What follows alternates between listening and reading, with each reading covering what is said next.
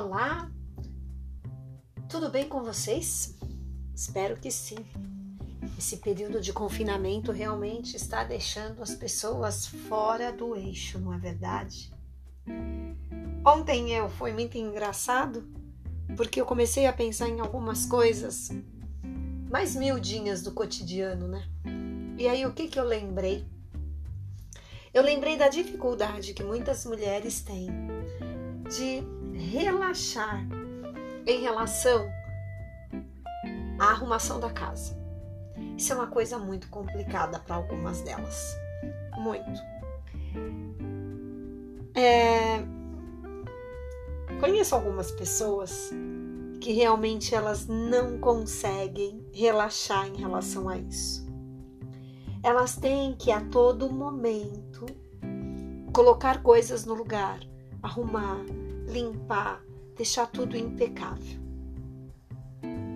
E deixam de aproveitar outras coisas da vida por conta disso. E qual o problema de querer tudo tão arrumadinho, Cléo? Se é uma coisa boa, se é interessante. Isso é até bom, isso é até interessante, isso pode até demonstrar é, o grau de organização dessa pessoa.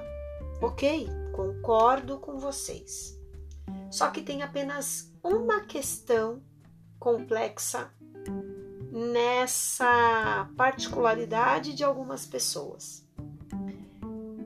Temos que nos lembrar que estamos num período de confinamento, em que a casa está cheia, em algumas situações, porque há famílias ainda que seus membros precisam sair para trabalhar, por N razões, as quais eu não vou discutir nesse momento. Mas há casas em que todo mundo está em casa.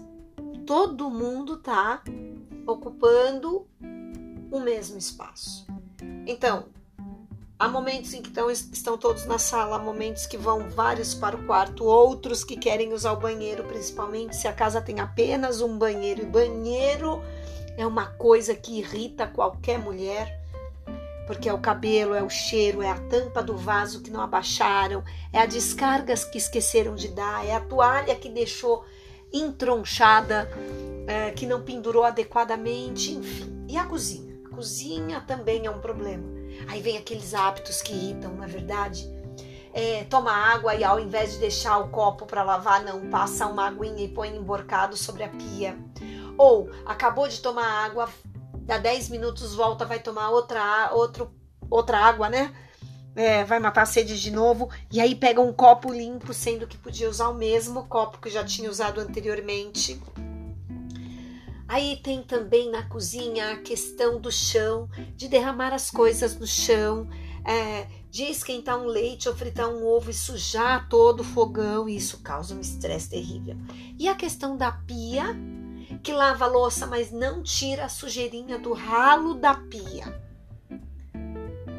E na sala? Aí a sala é um outro problema, né? Porque aí você senta para assistir um filme Netflix, assistir uma reportagem, qualquer coisa que você vai fazer. E aí aquele copo do suco fica ali no cantinho no chão, ou fica sobre a mesa ou sobre o rack.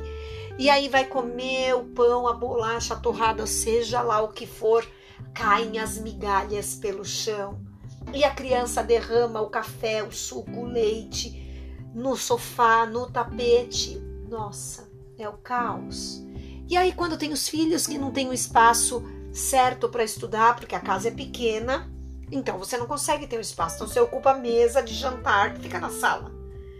E aí, quando você olha para aquela mesa, tem computador, tem livro, tem caderno, tem tudo. Aí você lava a roupa e você vai dobrar a roupa e não tem lugar para guardar porque outros espaços já estão ocupados com outras coisas destas pessoas que vivem com você. Realmente é uma loucura. E não é só você que está passando por isso, muita gente está passando por isso. O que você precisa parar para pensar é: como é que eu vou lidar com isso sem afetar os relacionamentos? E como é que eu vou sinalizar para todos estes que estão confinados? Que eles precisam se organizar, que eles precisam ajudar você, porque senão você não vai dar conta de tudo. Pois é. Para lidar com tudo isso é necessário sentar e conversar. para lidar com tudo isso é preciso você fazer o outro entender que as coisas dentro de uma casa elas não são tão simples.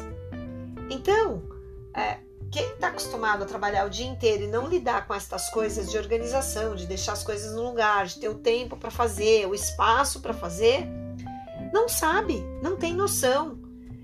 E digo mais: há pessoas que largam o copo pelo caminho, deixam a toalha de qualquer jeito, não levantam a tampa do vaso, não abaixam a tampa do vaso por puro descuido e falta de atenção. E aí, como estamos todos dentro de casa, numa situação que está mexendo com os nervos de todos os seres existentes neste país, por N razões, né? Porque não pode sair, porque não pode resolver as coisas, porque está preocupado com o dinheiro, porque está preocupado com o emprego. Ou seja, estamos todos vivendo um turbilhão de emoções, de sensações, de medos, de dúvidas, de tudo. E a melhor forma de enfrentar isso é o diálogo. É sentar, conversar, explicar, apontar para o outro aquilo que está acontecendo e que está causando irritação, porque vai chegar uma hora que vai explodir se você não sinalizar. E se você é a pessoa que faz tudo isso que eu falei, você precisa se tocar. Você precisa entender que estas coisas que para você são naturais ou que para você são simples e que não pega nada, para o outro pega sim. Olha, é incrível o quanto as pessoas elas não percebem que as suas ações afetam demais os outros. Como no, no podcast anterior eu coloquei para vocês, há coisas que são muito difíceis e complicadas tem pessoas que nunca viveram certas situações dentro de casa e que agora precisam aprender a viver. Graças a Deus que temos um cérebro capaz de aprender em toda a época da vida e em todas as situações. Então, você que é muito apegada a essas questões de arrumação de casa, seja a mulher, seja o homem, seja o adolescente, porque às vezes tem adolescentes que são assim e crianças também, Cuidado, não exagere tanto, não cobre tanto do outro aquilo que ele não pode te oferecer. Porque muitas vezes esse outro está aprendendo agora. Qual é a dinâmica de uma casa? Qual é o tamanho do trabalho que uma casa tem? Ontem eu estava conversando com meu marido como o trabalho de casa é ingrato e é insano. Você faz, faz, faz e nunca termina de fazer. Você faz hoje um monte de coisa, você arruma um monte de coisa, você cozinha um monte de coisa, você lava um monte de coisa. Quando chega amanhã é tudo de novo. Isso estressa, isso irrita, isso acaba com a saúde mental das pessoas. Então, neste momento, neste período, acho que todos precisam ser solidários e todos precisam ser um pouco mais inteligentes do que já são para se organizar de tal maneira que o impacto das suas ações seja o mínimo prejudicial possível para o outro. Creio que esse seja o caminho. Porque se ficarmos na neura da casa ficar completamente arrumada, a gente vai discutir, vai abalar o relacionamento. Se deixarmos tudo, todo mundo fazer o que quer e do jeito que quer, isso também vai nos causar muito aborrecimento e também vai abalar o relacionamento. Porque os, os relacionamentos em espaços confinados, eles é difícil você encontrar o meio termo e o equilíbrio. Porque ou você vira permissiva demais, e você se martiriza, ou, se, ou você vai se martirizando porque você não quer criar o conflito e você aceita tudo, ou então você parte para o conflito constante, diário e cotidiano, para você sinalizar para o outro que você não consegue lidar com essas coisas. Então eu acredito, eu acho, não sei se eu estou certa, pode ser que eu esteja absolutamente errada. Eu acho que o caminho é conversar. O caminho é eu ter um pouco de simancol e entender que as coisas que eu faço pode afetar o outro.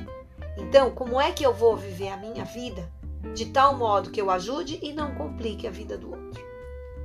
Eu acho que para hoje essa reflexão é muito boa, né? Então, nem tanto ao céu, nem tanto à terra. E você, no seu mundinho, se você faz coisas que estão irritando o outro, tenta se controlar e se policiar. E se você está fazendo coisas que exageram nas cobranças, a mesma coisa tenta se policiar, tá bom? Até a próxima!